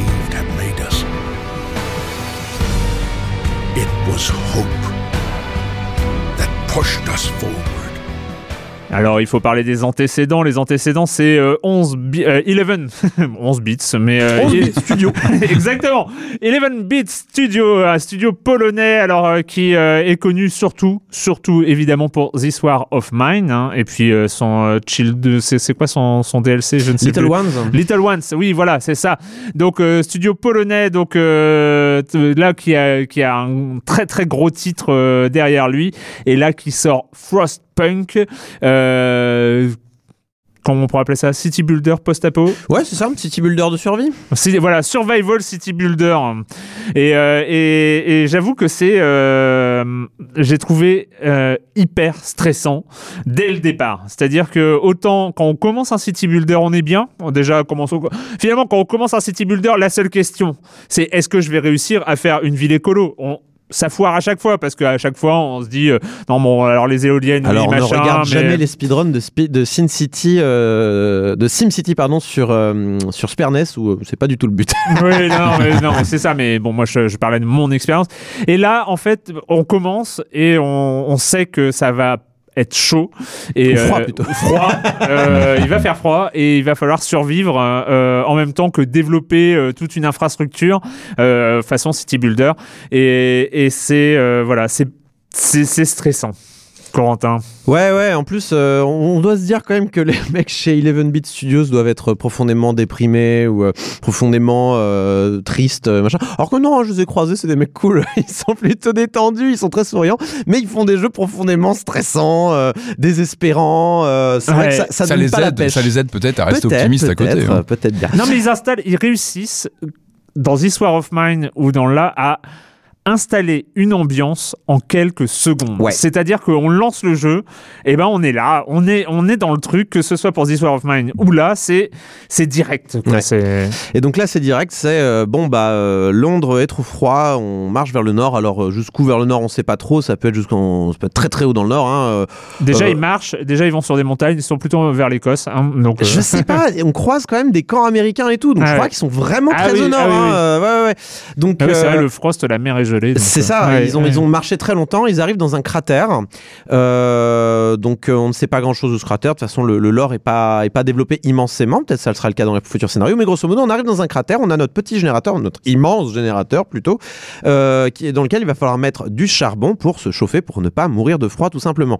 Donc notre, euh, notre cratère, on le voit donc vu du dessus, c'est un city Mm. builder, tu l'as souligné, et on va devoir construire notre ville de manière circulaire. Autour, Ça, c'est bien. autour de ce générateur. Donc, euh, donc en fait, tout, tout, c'est pas des cases vraiment, c'est des, je sais pas comment on appelle ça, mais bon, c'est, euh, c'est un peu arrondi. Des quoi, arcs, euh, Voilà. des, des, des arcs de cercle. euh, Ça doit avoir un nom, mais, mais voilà. Donc on construit tout autour de- du générateur, sachant que le générateur a un- une zone d'effet, et donc par moment, il va falloir construire certains bâtiments dans cette zone d'effet ou non, pour que les gens restent au chaud ou non. Donc c'est, c'est tout l'intérêt de Frostpunk. Donc dans Frostpunk, on est dans ce monde post-apocalyptique où, euh, il fait très froid, donc par définition, certes, il va falloir euh, gérer euh, les ressources euh, naturelles telles que le bois, le charbon, L'acier. euh, mais, euh, les, et- mais la nourriture, donc la nourriture crue et cuite, enfin les rations et la nourriture crue, mais aussi il va falloir gérer donc la chaleur. Et ça, c'est une des clés de Frostpunk, c'est quand vous passez le jeu en mode thermique, et donc vous voyez en fait une, une carte thermique de votre ville, et vous voyez les zones en rouge, les zones en jaune, les zones en vert, bleu, violet, où ça se pèle le cul. Et donc il faut trouver euh, le moyen pour que tout le monde, ou en tout cas les bâtiments importants, restent au chaud pour faire son travail, pas tomber malade, pas se faire amputer, etc., etc. Donc évidemment, on arrive au début, je sais plus combien on est, on a une soixantaine, je crois, trentaine de personnes qui arrivent. On a euh, des euh, workers, des travailleurs euh, classiques, on va dire, des engineers qui vont pouvoir prendre des rôles plus spécialisés, euh, comme travailler dans des euh, ateliers où on va développer des nouvelles technologies, ou alors euh, les infirmeries, euh, les, euh, les, euh, euh, centres médicaux pour soigner les gens. Donc là, il va falloir mettre des ingénieurs et euh, les enfants. Les enfants qui ne servent à rien, hein, bien sûr, mais ça, ça peut changer puisque euh, il y a évidemment un arbre technologique qu'on pourra débloquer si on débloque le- le- l'atelier euh, de, Mm. de développement. Mais on a ce petit arbre politique qui est en bas et on vous dit assez rapidement Eh, Tu peux pas faire une amélioration gratuite Une amélioration gratuite, jeu, mais tu es vraiment généreux, dis donc Et Alors tu commences, tu. Ouais, tu- parce que alors déjà le jeu il est pas généreux. hein. Ouais. Non, non, ah il non, est non, pas non, généreux. hein. C'est tu commences, tu commences et bah t'as pas de bois. euh, il faut que tu commences par tr- trouver du charbon parce qu'il faut bien alimenter le machin. T'as quelques rations. T'as quelques rations de bouffe parce que t'as pas de, t'as rien de, t'as aucune euh, génération de bouffe au début. T'as rien qui est généré. T'as rien qui est généré, il faut tout trouver. Et, euh, et par exemple, autour, autour de ton camp, bah, t'as quelques euh, dépôts de caisses de bois que tu pouvais avoir euh, farmé un petit peu, mais les caisses de bois, il y en a pas beaucoup. Il y a pareil des, des stocks de charbon, des stocks d'acier, mais très vite, il va falloir débloquer des scieries, des machins. Enfin, tu sens que il y, a- y a une sorte d'urgence permanente. Et, et- et c'est ça qu'il arrive à créer, confort, une quoi. urgence permanente. Et là, tu en parlais tout à l'heure, c'est-à-dire que euh, en tant que joueur moyen, la première loi que tu prends, c'est le travail des enfants. Non, non, t'es pas obligatoire. Ouais, non, t'es pas obligé. Bon, T'es alors, pas obligé. Sur ma première partie que j'ai vite abandonné parce que j'avais fait trop d'erreurs, je sentais que ça allait être compliqué, que je vais pas passer un bon moment, j'ai recommencé et ça allait mieux. Euh, Ni non, les habitants. bah, Toi, ça- non, mais c'était des misclics, des trucs de de- d'incompréhension, c'était pas drôle quoi. Donc Mmh, j'ai recommencé une fois que j'avais bien compris le jeu, bien compris tout ça. Euh, c'était vraiment genre, oups, j'ai cliqué au mauvais endroit, je pensais pas que ça allait faut faire connaître le genre quand même pour s'y plonger. Bah, Parce que toujours un vous petit dites peu. là, Ah ça va d'être. non, mais alors, euh, bon, Honnêtement, moi je connais pas trop le genre et on s'en ressort très bien. Les Ouais. tutos sont bien expliqués. Oui, ça, c'est euh, L'interface est plutôt claire. On se cherche un le peu au début a l'air début. d'être quand même un peu hardcore. Enfin, ouais, mais ça, comme tous les jeux du genre, j'imagine. Enfin, dès qu'on arrive dans Mais un nouveau city builder, euh, Alors, c'est un peu, il y a beaucoup d'options, quoi. Alors aujourd'hui, euh. dans un city builder ou un, un- un générateur de parc à thème ou euh, ce genre de choses, c'est des thé- les thématiques sont connues. Donc en fait, on a, on, euh, quand on arrive Plus, dans un nouveau city builder, on a juste l'interface à découvrir parce que finalement, on sait très bien après, quand tu on doit hein. construire des zones résidentielles, des zones commerciales, des zones industrielles ce genre de Mhm. choses. En fait, là, la difficulté, c'est que euh, il y a euh, ça à découvrir, donc euh, toute l'interface, et il y a euh, bah, les, les besoins, ils sont pas clairs parce que pas- on, ouais. on, on connaît pas euh, l'étendue des besoins qu'il va y avoir à gérer, parce qu'il faut gérer quoi? Il faut gérer le- les habitations, parce qu'il faut mieux pas gérer laisser les gens dehors. Il faut gérer, comme tu as dit, la nourriture, la chaleur, le bois, l'acier, euh, le charbon, euh, les expéditions extérieures, euh, les chasseurs, les cerfs, les machins. Et, et c'est vrai qu'il y a une non un mais c'est la, la force des city builders, hein, c'est de nous mettre euh, en tant que gestionnaire d'un d'un nombre de paramètres comme ça qui est impressionnant. Mais, mais finalement, en fait, cette urgence permanente, euh, je ne sais pas si ça motive le cerveau, mais enfin, euh, c'est, c'est, on a une courbe d'apprentissage qui est assez musclée, Ouais. mais qui, qui arrive. Mais qui, choix, et, qui, quoi. et qui est agréable. Enfin, c'est pour ça que moi j'ai eu, j'ai eu- enfin, au bout de quelques heures de jeu, je fais non, mais je vais recommencer sur de bonnes bases. Maintenant que j'ai- Ouais. j'ai en main le jeu, je, c'est bon. Alors, Maintenant, il faut je, savoir que je suis prêt, je suis paré pour la survie, tu vois. euh. Et un city builder, et comme d'autres, hein, euh, comme les 4X d'une manière générale, euh, les city builders, il y a toujours ça. C'est-à-dire, on fait une première partie pour découvrir, et après on recommence. Même dans les, les RPG, généralement, Ouais. euh, quand on doit créer son perso, euh, ben, on joue 4-5 Bien heures, sûr. et on recommence à zéro, et on se crée le perso qui va bien. Et, Et- ça- là, c'est ça. Et donc dans dans Frostpunk, tu, tu l'as dit, il y, a, il y a cette situation, il y a cette notion d'urgence et évidemment on va très souvent faire pause. Attendez, Ouais. il y a plus, a de bouffe là. Il faut il faut, faut trouver un moyen. Il y a un problème avec la bouffe. Genre, donc euh, stop, on arrête tout, on réfléchit deux secondes. Et c'est vrai qu'il y a souvent ces moments là où on se pose et on fait. J'ai un problème, il faut que je trouve une solution vite, sinon je vais avoir des morts sur les bras. C'est combien de personnes ce- cette communauté que vous gérez Euh, En, bah en alors, gros, c'est quoi C'est des euh, milliers On, on commence à 40. On com- Ah oui, c'est plutôt On commence réduit. à 80, euh. pardon. à 80 Ah oui, c'est pas- et euh, j'ai terminé ma partie. Alors ça doit dépendre des scénarios, mais moi j'ai terminé à 640 personnes. Ah oui, c'est pas énorme. Non, pas, c'est ouais, pas énorme, mais t'es dans un cratère, On Ouais, est dans euh, une petite ouais. ville, hein, euh, c'est pas immense. Sachant qu'il y a des événements, c'est-à-dire qu'on peut recueillir des réfugiés, on peut aller chercher des survivants euh, D'accord, externe, euh, ailleurs, c'est Et alors je vais quand même aborder cette histoire de politique parce qu'on l'avait un tout petit Oui. peu abordé tout à l'heure. Pardon, je t'ai interrompu. Donc euh, on a cet arbre de, de techno, enfin c'est pas un arbre de techno, mais c'est un arbre de loi en fait, euh, qui nous permet en fait de euh, faire des, euh, des, des lois qui vont changer certaines règles du jeu ou qui vont nous débloquer certaines euh, possibilités. Euh, mais comme tu l'as dit Erwan, c'est vrai que cet arbre gratuit, faut se méfier. si Ouais. si c'est gratuit, c'est qu'il y a un trade-off à un moment donné. C'est que c'est toi le euh, produit. Et que c'est toi le produit. En l'occurrence, le produit, c'est le mécontentement des gens Ouais. euh, et, euh, et leur, la gestion de leur espoir en fait. Donc on va arriver, on va dire bon les gars, alors moi en l'occurrence c'est une des les premières lois que je prenais. Alors toi c'était le travail des enfants, très bien One, je, je, je- je note. Moi c'était plutôt les emergency shift, donc qui permettent en fait de faire travailler 24 heures d'affilée un bâtiment Alors, il au bien détriment voir. de leur santé.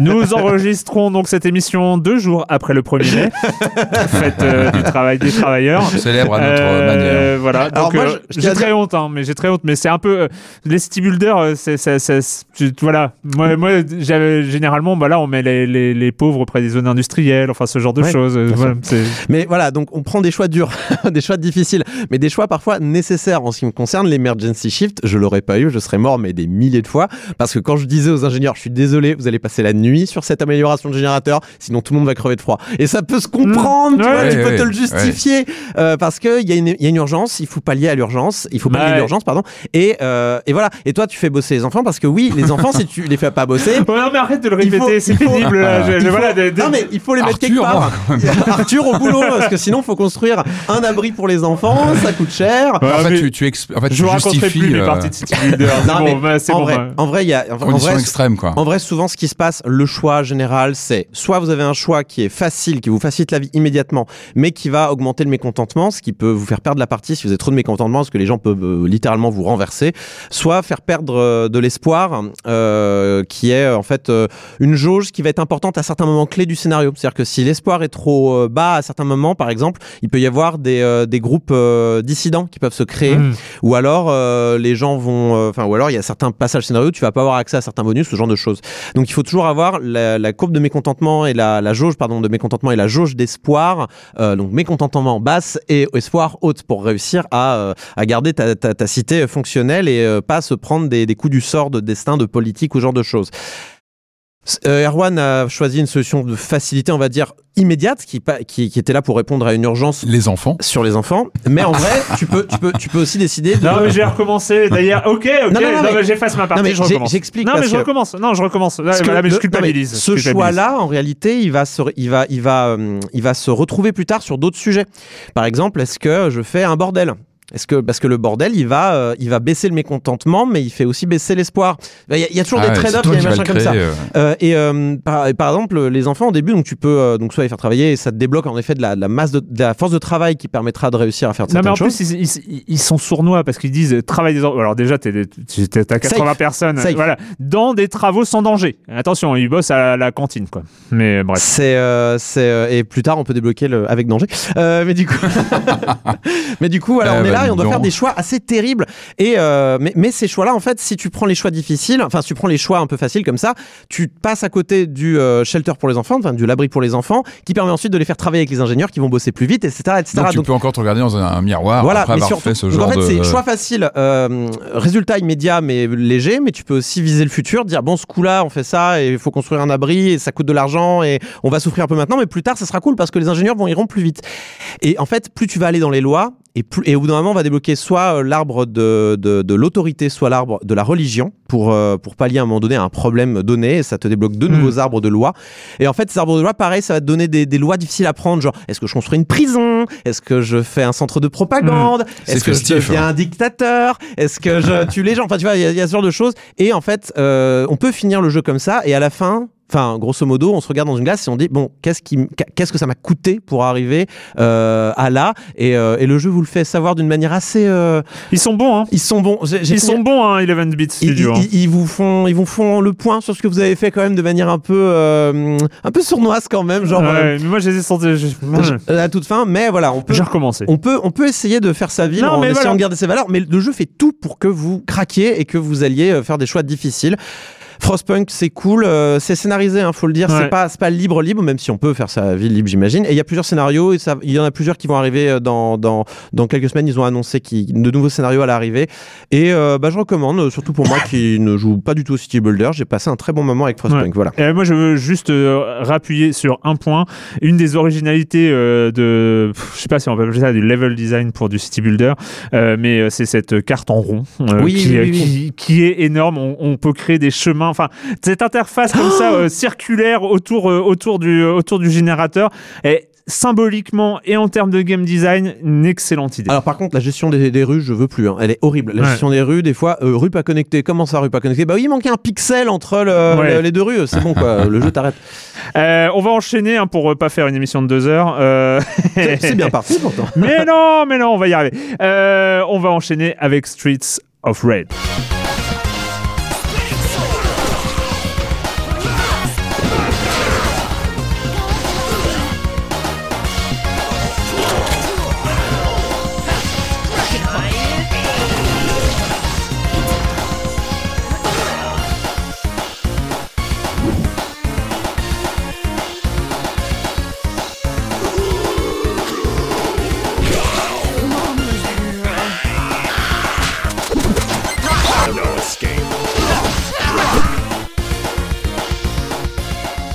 Alors c'est toi Patrick. Euh, C'est Ah, toi ouais, Patrick. ouais, euh, bah un quoi Un beat'em all, old Ouais. school, Ah, moi j'entendais avec du pixel. Hein ces, ces voix digitalisées syncopées là qui, qui Ah, crachent bah leur oui, bah oui. C'est- c'est- C'est c'est fabuleux. En fait, je suis tombé sur ce jeu complètement par hasard mais soir. c'est ce jeu qui t'a cherché.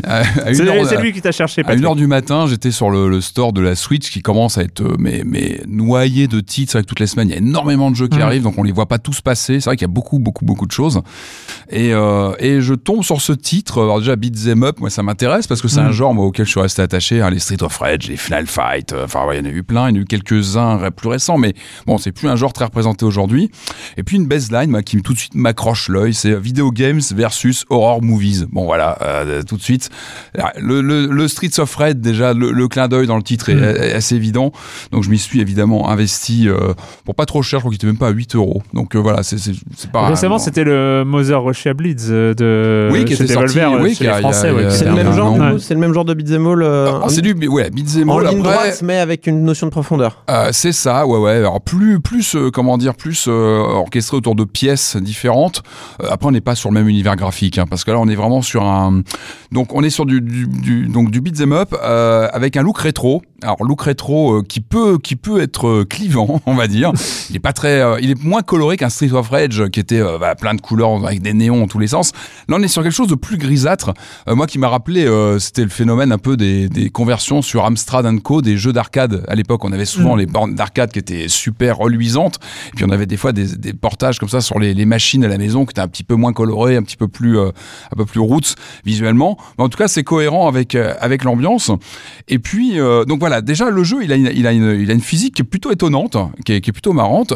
Gameplay qui, bah, qui, est- qui est plutôt essentiel, basique. hein. On, on a On euh, scénario, voilà, une convention de jeux vidéo, des personnages qui se retrouvent coincés par une, une invasion de, de zombies évidemment et d'autres monstres venus de films euh, à droite et à gauche.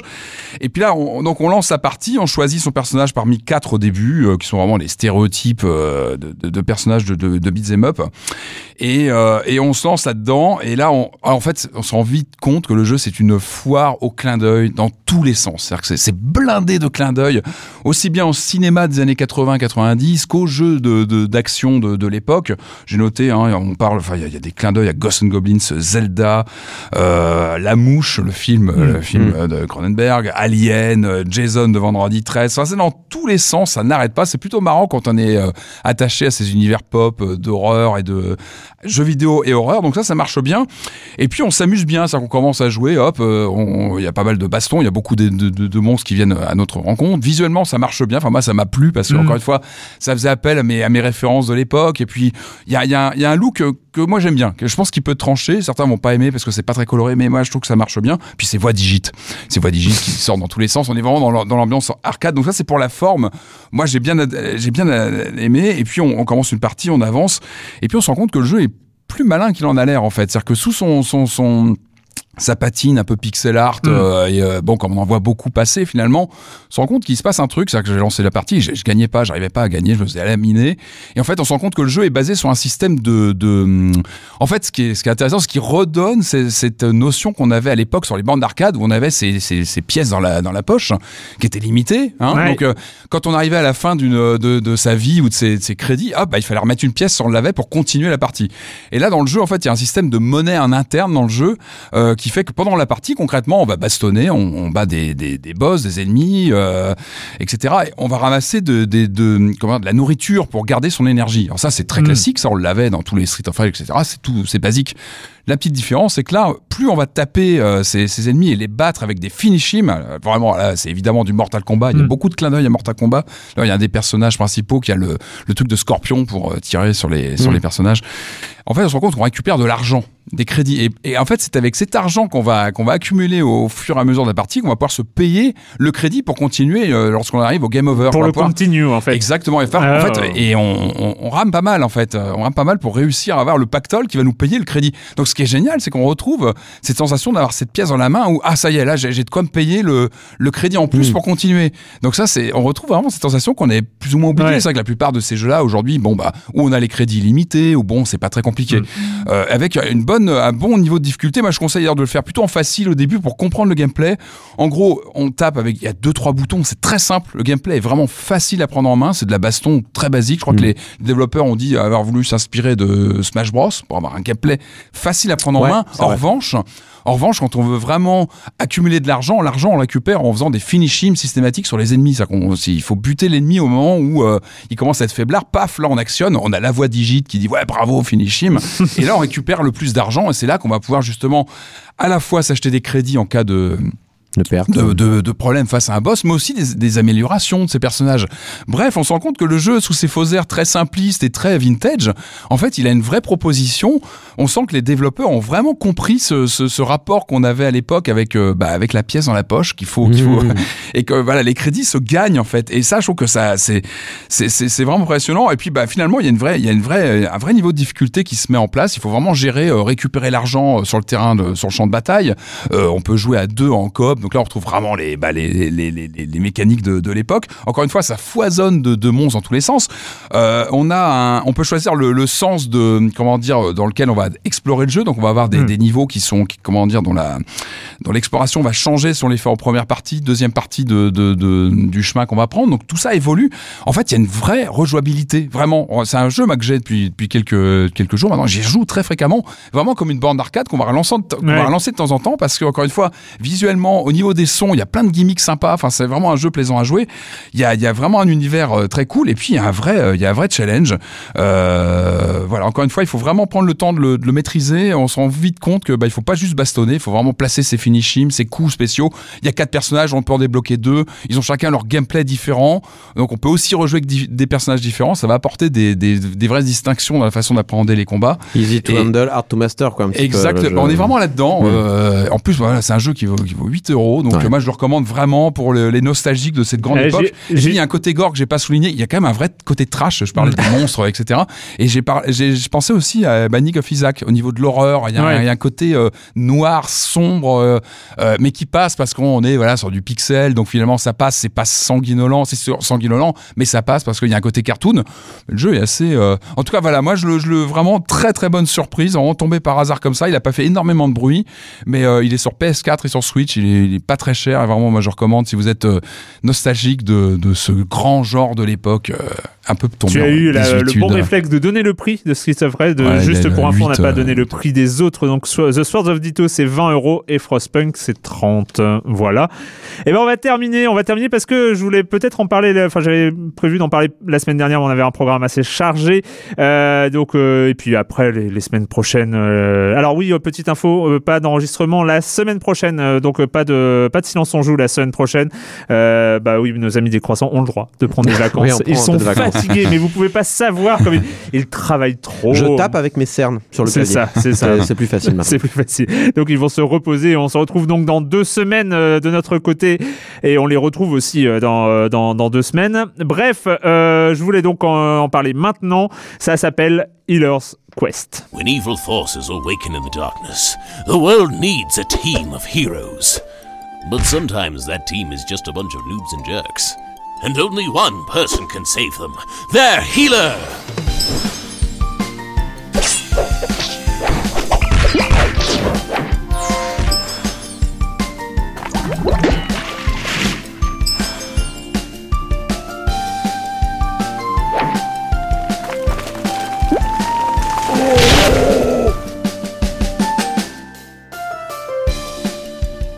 The Up, Healer's Quest. Healer's Quest. Alors, euh, Healer's Quest, c'est quoi? C'est le jeu de Pablo Coma, donc euh, unique créateur hein, aux commandes de, ce jeu-là. C'est un Belge. Le studio s'appelle Rablo Games, mais il est tout seul, donc on va retenir Pablo Coma.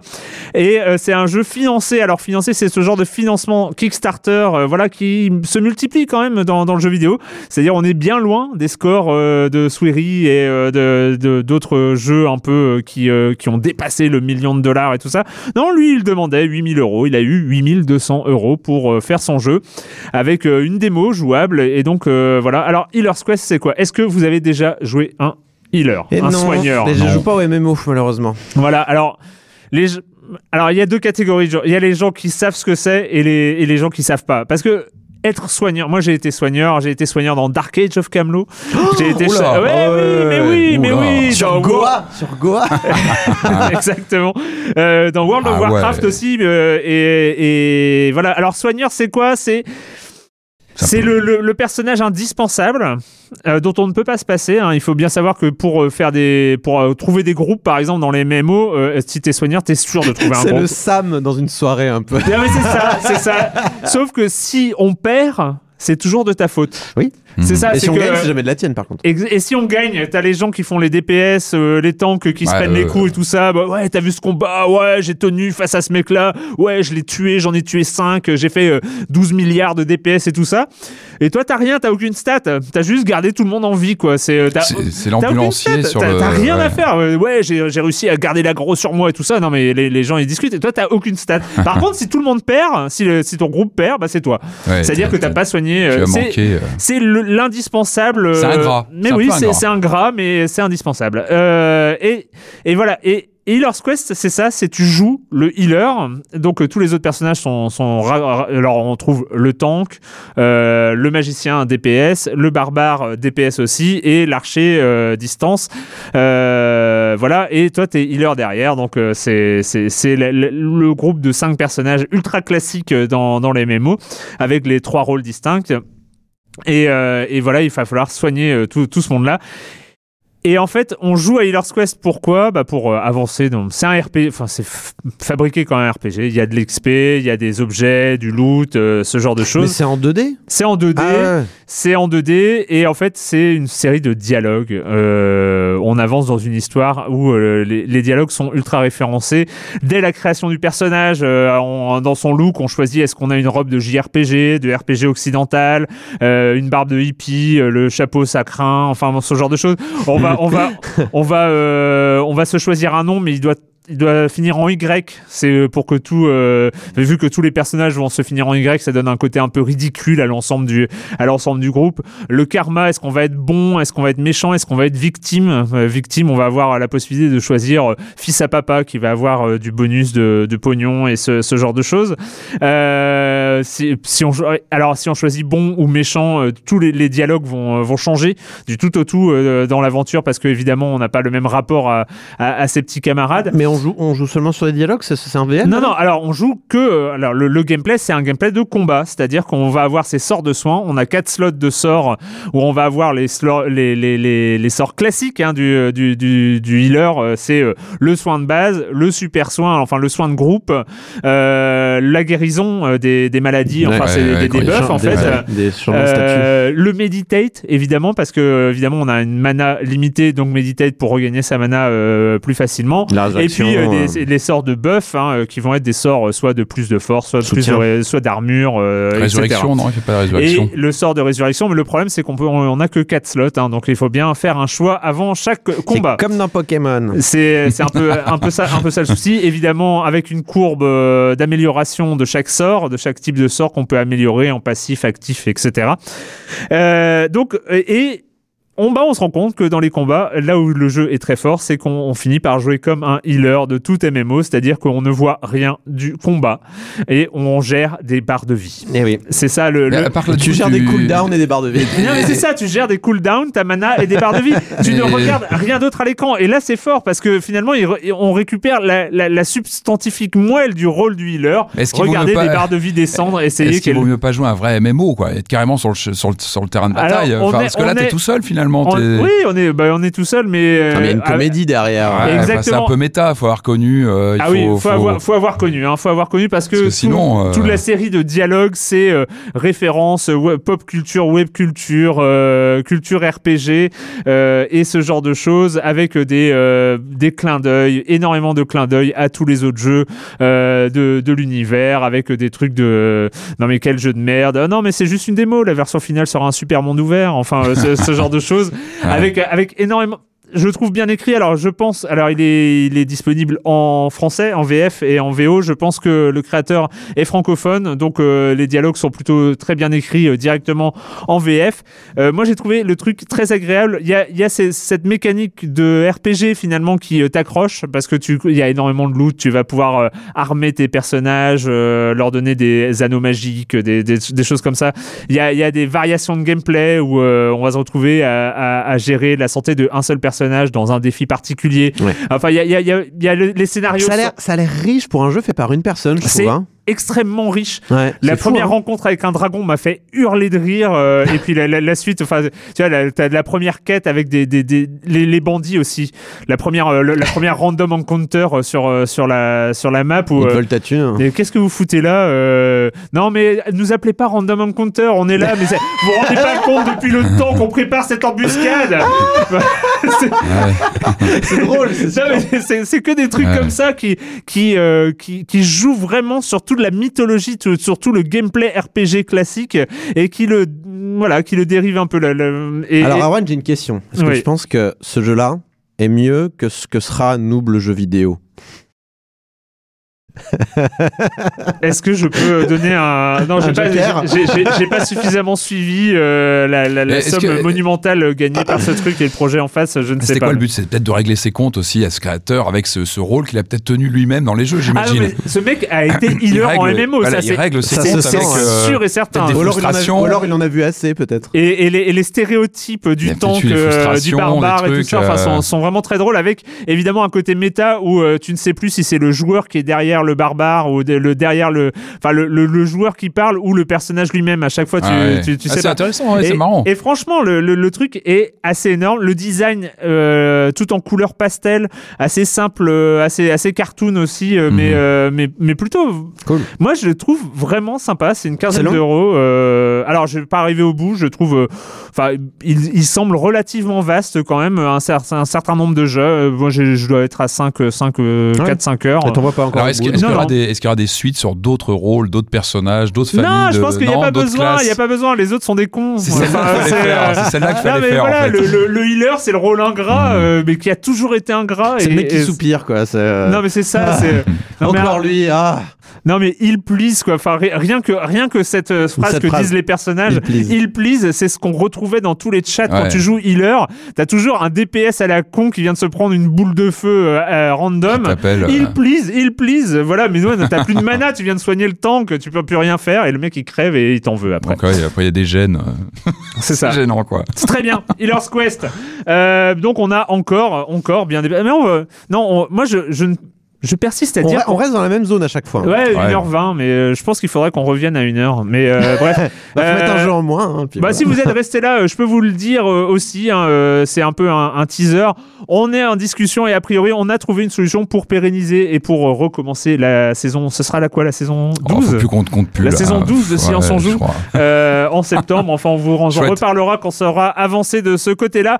Bref, c'est fini pour cette semaine et la question rituelle à laquelle vous n'allez pas échapper. Et quand vous ne jouez pas, vous faites quoi, Corentin? Euh, un podcast, tiens, pour euh, changer Allez. des séries Netflix. Euh, donc, euh, Cozy Corner. Est-ce que vous connaissez le Cozy Corner Mais oui, Mehdi et Moguri. Exactement, donc c'est Kevin Sicurel et Mehdi Campras qui, euh, après qu'ils soient partis de No Life, après qu'ils sont partis de No Life même, ont décidé de faire un, un podcast ensemble parce qu'ils sont extrêmement copains, ils s'entendent extrêmement bien, c'est une vraie bromance telle qu'on... Ouais, maintenant on a découvert... La presse généraliste a découvert le mot de bromance depuis euh, la visite de Macron Non, mais c'est un, c'est un Washington. super binôme qui a super bien Voilà. fonctionné à No Life et, et, euh, qui, et- est, et qui marche. est drôle. Enfin, je- quand ils sont tous les deux, ils sont naturellement drôles et donc ils font un podcast euh, semi-culturel, semi, euh, semi-humour, semi euh, jeux vidéo, semi-culture geek. Enfin voilà, c'est c'est vraiment un mélange de tout ça. Grosso modo, ils parlent de sujets chacun leur tour euh, qui les ont marqués, mais ça peut être un truc débile. Ça peut être, hey, je suis allé à Londres hier. Waouh, trop bien, qu'est-ce que t'as fait? Enfin, tu vois, ça peut être des Mm. trucs comme ça. Tout comme, eh ben, j'ai joué à Frostpunk en l'occurrence, le dernier numéro, euh, il parlait de Frostpunk également. Euh, donc ça, date depuis euh, fin 2016. Euh, c'est des longs podcasts. hein. Tu te plains de nos podcasts d'une heure euh, 16, euh, une heure 20. Euh, là, ils sont entre 2 et 2h30, mais ils sortent tous les 15 jours. voilà. Mais euh, bon, moi, euh, en- entre nous, hein, les, les croissances, des fois, ça peut être stressant et beaucoup de travail. Cozy Corner, ça détend, c'est super. T'es là, t'es vraiment assis avec eux, limite. Tu prends une bière, t'écoutes Cozy Corner. Mais euh, ils remplissent la proposition. Finalement, la proposition, c'est Cozy Corner, c'est ce- c'est le comme son nom l'indique. C'était bien, t'es avec eux, Ouais. t'écoutes, c'est intéressant. Même si c'est des sujets qui t'intéressent pas, ils vont quand même faire des vannes. Ils seront souvent d'accord, mais il y a des moments où ils sont pas tout à fait d'accord. Euh, là récemment, ils ont parlé de The Push euh, sur Netflix. Mm. Je sais pas si tu t'en souviens, mais c'est une, euh, une émission qui est très controversée. Ils étaient pas d'accord, mais du coup, c'est super intéressant. En plus, il, y a des vannes qui se construisent, il y a un univers qui se construit avec des trucs qui reviennent. Euh, par exemple, euh, euh, Médoc euh, revient sur des choses qu'il a fait plus jeune et il regrette. Et pour euh, faire amende honorable, il fait manger des bonnes choses à Kevin. tu vois, genre, ça n'a aucun sens. Donc, il raconte un truc dont il a honte et après, il fait manger un truc à Kevin pour faire amende honorable. Et Kevin dit Bon, c'est bon, tu es pardonné à chaque fois. C'est voilà, ce genre de choses. On est sur des petits délires sympas. Et euh, bah, c'est gratuit, c'est sur SoundCloud. Et allez-y, franchement, c'est détente, c'est trop bien. Allez-y, allez-y. Cozy Corner. Patrick. Bah, quand je ne joue pas aux jeux vidéo, je lis des bouquins sur le jeu vidéo. Et en ce moment, je lis ce petit bouquin, euh, Speaking Nation. Alors, c'est euh, sous-titré A Tribute to the Golden Age of British Gaming. C'est signé Dan Whitehead, qui est un journaliste qui est notamment officier chez Eurogamer. Alors, c'est intéressant parce que lui se penche sur les années Spectrum en Angleterre, qui étaient des années foisonnantes. Euh, et en fait, il, se- voilà, il accorde une, deux pages sur des titres, vraiment des, des ovnis de l'époque. C'est-à-dire qu'on avait vraiment en Angleterre une, une comment dire, des, des innovations en tous les sens, surtout des jeux très typés, très très spéciaux. Et ce qui est intéressant, c'est que souvent ils replacent les jeux dans ce qu'ils ont pu apporter, dans leur pérennité. Par exemple, Mm. Ils parlent de, de Turbo Esprit, qui était une sorte de, de- comment dire, de, de prédécesseur à GTA, avec euh, ces- ces- ces- cette ville ouverte. Bah, ils parlent des Jet Set Willy, un jeu très british aussi. Euh, puis après, il y a des jeux que j'adore, hein, des, des, des vrais.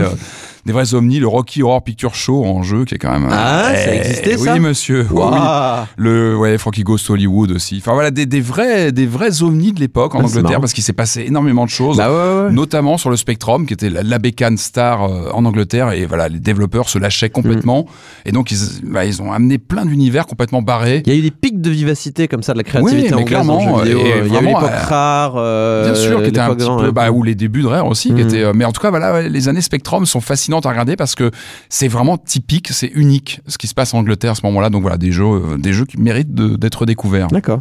Et moi, je vais vous parler juste euh, très rapidement d'un roman. Ça s'appelle Spin. C'est écrit par euh, Robert Charles Wilson. C'est sorti euh, en France en 2007. Euh, c'est un roman de SF euh, qui est. Alors, c'est le premier. C'est un de ces romans où tu es content de savoir que c'est le premier tome d'une trilogie parce qu'il t'en reste plein à lire derrière. Ouais. Genre, J'ai pas encore fini. Je suis presque presque à la fin. C'est vrai. Moi, je, je trouve ça vraiment très très très très bien.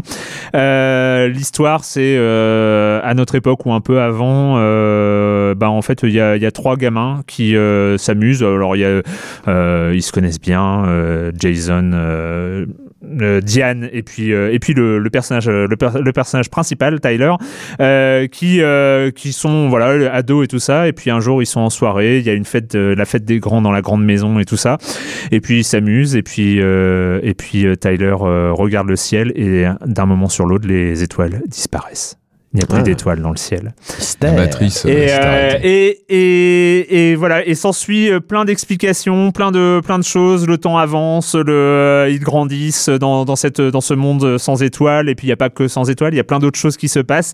Je vais pas du tout vous spoiler euh, le reste. En tout cas, c'est très très très bien. Euh, ça, ça marche bien.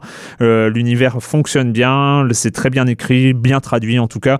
Et, euh, et c'est le deuxième. euh, voilà, je vais enchaîner après avec Axis et Vortex, les, les, les tomes suivants. Et j'ai très hâte. Enfin, je suis très content que ce soit une trilogie. Voilà. Spin de Robert Charles Lewison, c'est en format poche. Voilà. Bah merci à tous les deux. Et puis, du coup, comme on l'a dit, pas d'émission la semaine prochaine. On se retrouve donc dans 15 jours pour parler de vidéo ici même. Ciao